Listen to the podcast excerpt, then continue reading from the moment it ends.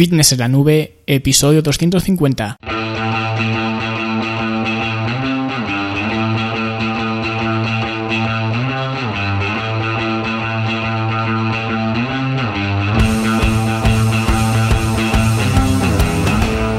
Bienvenidos a todos un viernes más aquí a vuestro podcast a Fitness en la Nube donde hablamos de fitness, de nutrición, de entrenamiento y donde cada viernes, cada semana os traigo las técnicas, consejos, estrategias, trucos y como lo queráis llamar para que construyáis un mejor físico y tengáis un estilo de vida más activo y más saludable.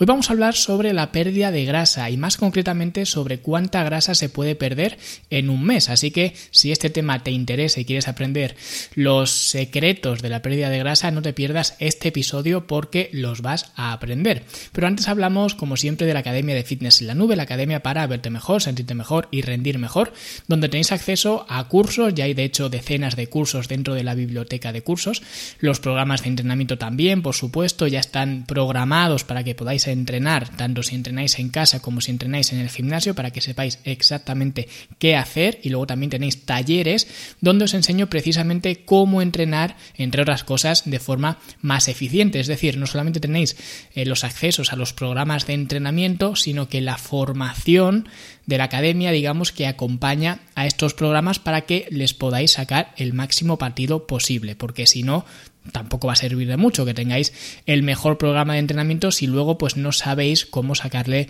eh, partido o cómo aplicarlo. Y esta semana hemos hecho una sesión de preguntas y respuestas muy interesante donde os he explicado algunos eh, trucos, podríamos decir, en los ejercicios como el compound row, por ejemplo. También os he explicado por qué el press eh, de pecho plano con mancuernas es mejor para trabajar el pectoral que el press inclinado y al mismo tiempo os he explicado la utilidad que puede tener el meter una pequeña inclinación en el banco, es decir, digamos que no reniego para nada del press inclinado, porque ya digo, creo que tiene una utilidad y en esta sesión de preguntas y respuestas os lo explico de forma eh, detallada, ¿vale? No simplemente os digo el press plano para el pectoral inferior y el press inclinado para el pectoral superior, que es lo que hacen la mayoría de entrenadores, ¿vale? Más que nada porque no existe ni el pectoral inferior ni el superior.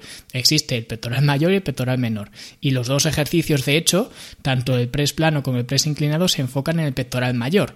Pero a pesar de eso, pues hay algunas diferencias que como digo os explico en esta sesión. Y bueno, ya conocéis todo lo demás, una herramienta para analizar el progreso, también tenéis en la academia, mi soporte personal, por supuesto, recursos, guías, manuales, y todo lo que os haga falta y os vaya haciendo falta según pues me lo vais eh, comentando, ¿vale? Pues lo iré añadiendo, ¿vale? Así que si queréis más información e incluso ver cómo es la academia, pues fitnesslanube.com. Y nada, ahora sí vamos a hablar de la grasa corporal.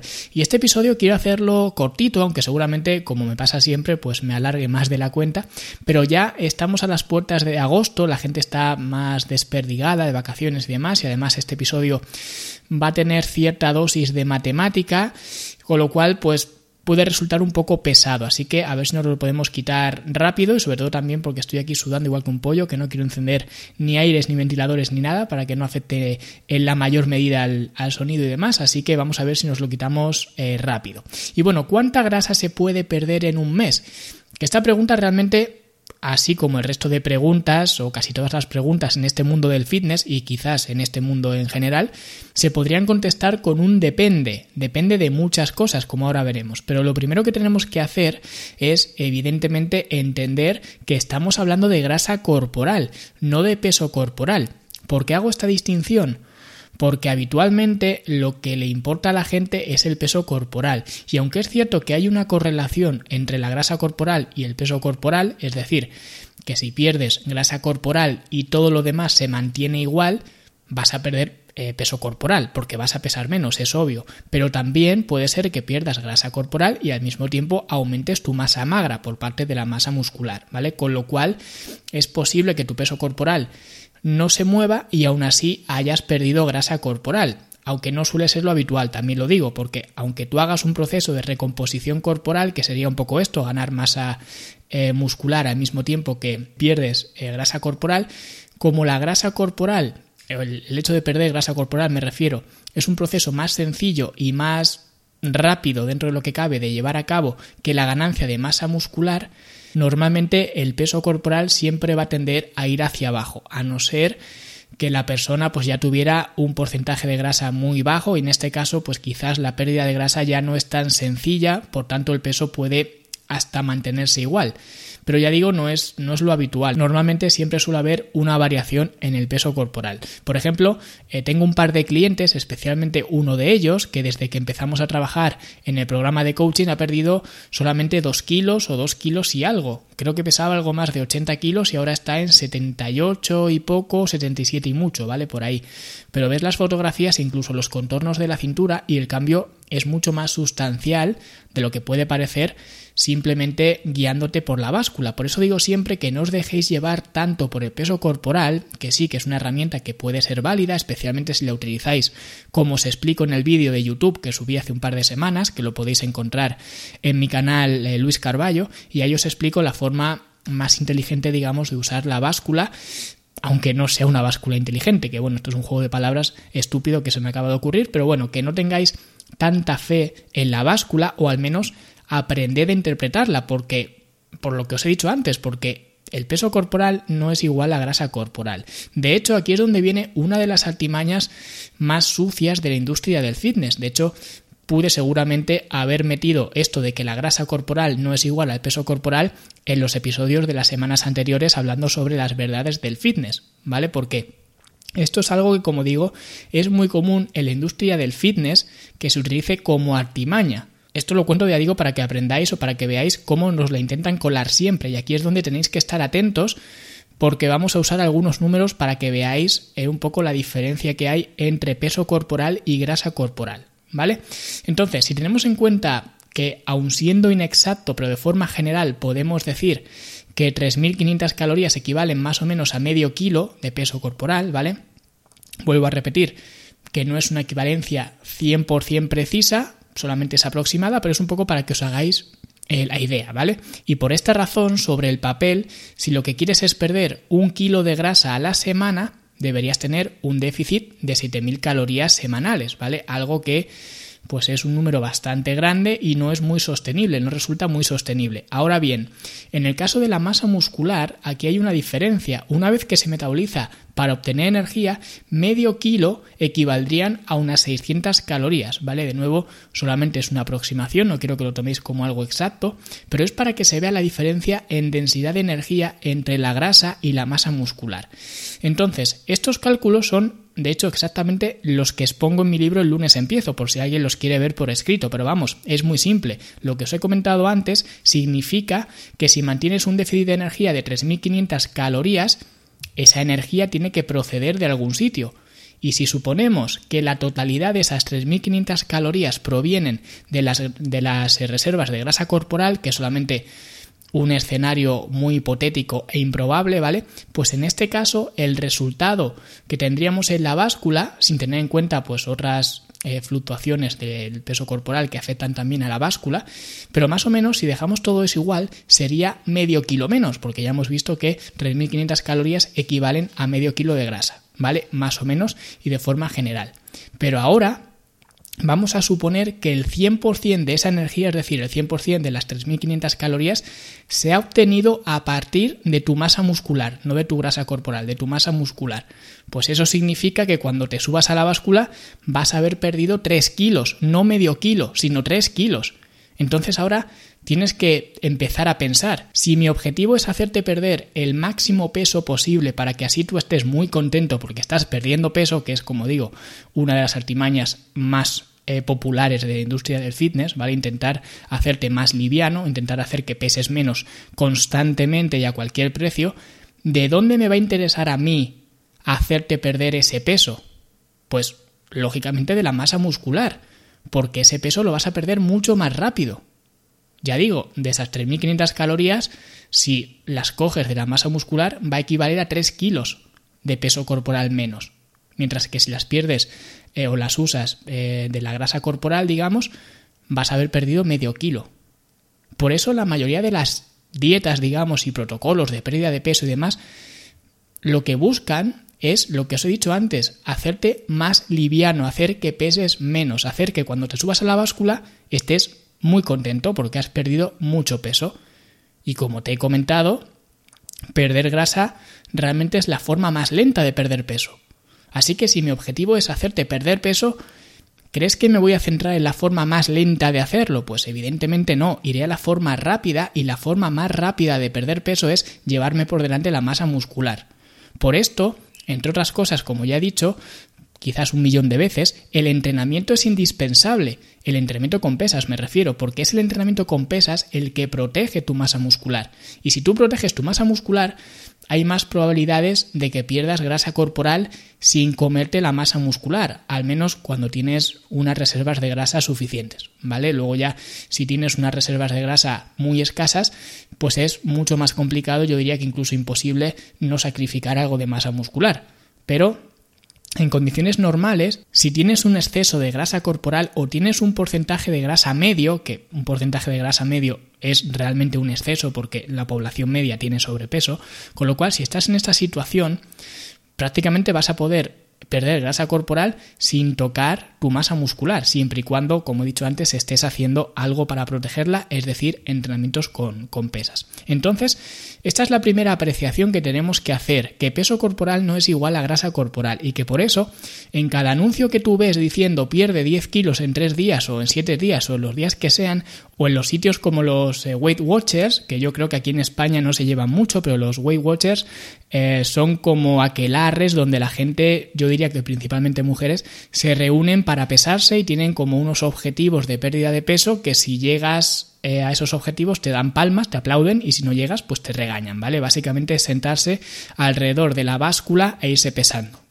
¿Vale? Que yo lo sé porque cuando vivía en Dublín, la mujer que me alquilaba la habitación estaba ahí metida en los Weight Watchers y cada dos por tres venía deprimida a casa porque había ido a los Weight Watchers y la habían regañado porque no había dado el peso que tenía que dar, ¿vale? Pero bueno, anécdotas aparte, solamente que entendáis que quien se centre únicamente en vuestro peso corporal va a hacer todo lo posible para que perdáis peso corporal, porque al fin y al cabo eso es lo que os está prometiendo y de forma tácita es un poco lo que vosotros queréis. Y si os promete una sustancial pérdida de peso, ya sabéis que vais a tener que sacrificar vuestra masa muscular, porque es la forma más fácil, entre comillas, de perder peso. Y es con la que mejores resultados va a tener ese protocolo.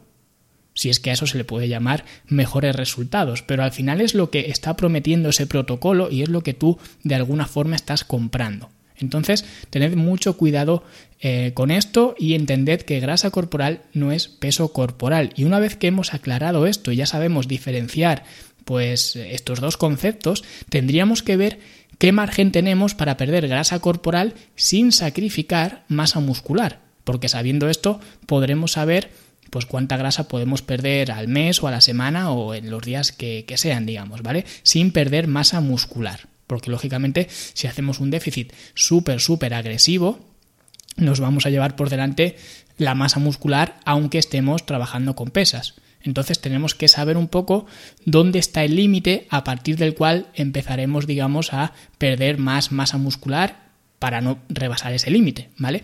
Y esto realmente no es sencillo y tampoco hay muchos datos al, al, respecto y tampoco es exacto de saber ni mucho menos. Sin embargo, hay un estudio curioso por ahí, que es un estudio de 2005 me parece, que intenta orientarnos un poco con una hipótesis acotando la grasa corporal que se puede perder que no he podido leer el estudio completo, solamente el abstract, porque no lo he encontrado en, full text. Pero el abstract habla de que el límite máximo de restricción dietaria o restricción calórica sin afectar a la masa muscular es de 290 con una varianza de más menos 25 kilojulios por kilo de grasa al día. Que esto, si haces eh, la conversión, serían entre 63 y 75 calorías por kilo de grasa al día que esto significa, por poner ejemplos con números reales, que si eres un hombre, pesas 100 kilos y tienes un 25% de grasa corporal, tendrás lógicamente 25 kilos de peso corporal que serían grasa. Si esos 25 kilos los multiplicas por los datos de antes, ¿vale? Por los 63 y los 75, tendríamos que un hombre podría tener un hombre con estas características, me refiero, podría tener un déficit de entre 1575 y 1800 calorías al día sin perder masa muscular, que eso sería, digamos, entre 200 y 250 gramos más o menos al día, ¿vale? De pérdida de grasa. Y esto en un mes, pues lógicamente ya digo, se puede ponderar a la semana, al mes o a lo que sea. En un mes sería entre 6 y 7 kilos y medio. ¿vale? Un hombre con estas características. Pero claro, si ese mismo hombre tuviera un 10% de grasa corporal, ahora solamente tendría 10 kilos de peso en grasa corporal, que esto de nuevo si lo multiplicamos por los datos que nos daba este estudio de 63 y 75 sería entre 630 y 750 calorías de déficit diario, que ya son cifras algo más normales, aunque también se me antojan eh, quizás algo, algo elevadas, ¿vale? Para un hombre con un 10% de, de grasa corporal. Pero bueno, realmente lo que diga este estudio no nos importa mucho tampoco, ya digo, más que nada porque ni ellos mismos han podido verificar estos datos, porque estos datos eh, los han cogido utilizando, digamos, los sujetos de un estudio que se hizo en 1950, que eran hombres jóvenes y, activos. Y esos resultados, digamos, no se han podido verificar en otras poblaciones, con lo cual realmente nos da igual eh, lo que digan estos datos pero os lo he contado para que veáis que dependiendo de vuestra situación inicial, las cantidades de grasa corporal que podemos perder van a variar. Es decir, si yo tengo un alto porcentaje de grasa, podré perder eh, grasa mucho más rápido que otra persona que tenga la mitad de grasa corporal que yo, por ejemplo. Por eso no se pueden dar cifras exactas. Y no solo eso, sino que la velocidad a la que pierdes grasa va a estar relacionada también con tu tasa metabólica basal. Si tu tasa metabólica basal es más alta, a igualdad de calorías, tú vas a tener un déficit más pronunciado, más agresivo y por tanto vas a perder eh, grasa más rápido que otra persona. Por eso a las mujeres les cuesta más perder eh, grasa corporal que a los hombres, ¿vale? Ya lo vimos en otro episodio anterior, que las mujeres tenían una tasa metabólica basal más baja que los hombres y eso a su vez pues les dificulta más la tarea de perder grasa, entre otras cosas que también vimos en, en ese episodio. Por eso también cuando nos hacemos mayores nos cuesta más perder grasa corporal, porque a medida que envejecemos la pérdida de masa muscular se va acelerando. Por eso, de nuevo, necesitamos, y siento ser pesado con esto, pero es que necesitamos hacer trabajo de pesas. Porque si yo voy perdiendo masa muscular, bueno, alguno podría decir, pues nada, es lo que has comentado antes, si pierdes masa muscular, pues pierdes peso corporal, eso que te llevas. Y es verdad, pero es que este proceso de perder masa muscular, con la edad, suele ser o suele estar unido, digamos, al proceso de ganar grasa corporal, porque en el primer mundo comemos como cerdos. Entonces, digamos que se van a juntar las dos cosas. Y no solo eso, sino que al perder masa muscular, tu tasa metabólica basal se reduce, haciendo que, aunque tú sigas comiendo lo mismo que comías antes, que comías, pues, no sé, 5 o 10 años antes, ahora estás comiendo en exceso, aunque sigas comiendo lo mismo, pero como te has deshecho, digamos, de cierta masa muscular, pues digamos que lo que estabas consumiendo antes ahora es un consumo excesivo que esto de hecho se conoce como obesidad sarcopénica, que es un término que, ya existe, ¿vale? En la, comunidad médica, digamos, cuando la pérdida de masa muscular de una persona debida a la sarcopenia, ¿vale? Básicamente a la edad, se junta con que cada vez necesita comer menos calorías. Pero como sigue comiendo lo mismo, pues empieza a engordar. Y como cada vez está más gorda, al mismo tiempo está más perezosa, con lo que se mueve menos, pierde por tanto más masa muscular y engorda más aún, ¿vale? Es como una rueda infinita. Por eso no se puede calcular cuánta grasa puedes perder en un mes. Además, que para qué quieres calcularla, que es lo que hablábamos hace poco también con el porcentaje de grasa corporal en otro episodio. ¿Qué más da? Si va hacia abajo, pues con eso me vale. Me da igual la cantidad que sea, prefiero fijarme en la tendencia.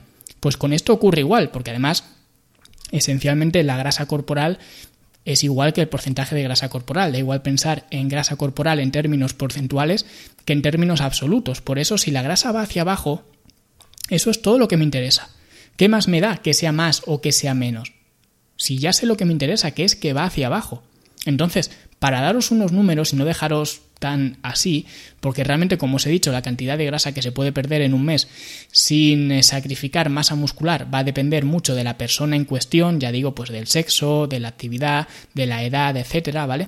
Así que como ya hemos visto que la grasa corporal normalmente va aparejada al peso corporal, que es lo que hemos visto al principio del episodio, a pesar de no ser lo mismo y a pesar de que algunas condiciones especiales, como una recomposición corporal estricta y demás, pues digamos que va a dificultar un poco eh, pues esta distinción, más o menos a la semana, si tú tienes un porcentaje de grasa, como he dicho antes, medio alto, cuando digo medio, estoy hablando de sobrepeso incluso, podrías perder entre un 1 y un 2% de tu peso corporal, más o menos, ¿vale? Otra vez, son cifras orientativas y son más o menos las cifras que yo utilizo con mis clientes, entre el 1 y el 2% del peso corporal. Y utilizo porcentajes para que sea relativo a vosotros, porque hay gente que dice, no, tienes que perder medio kilo a la semana.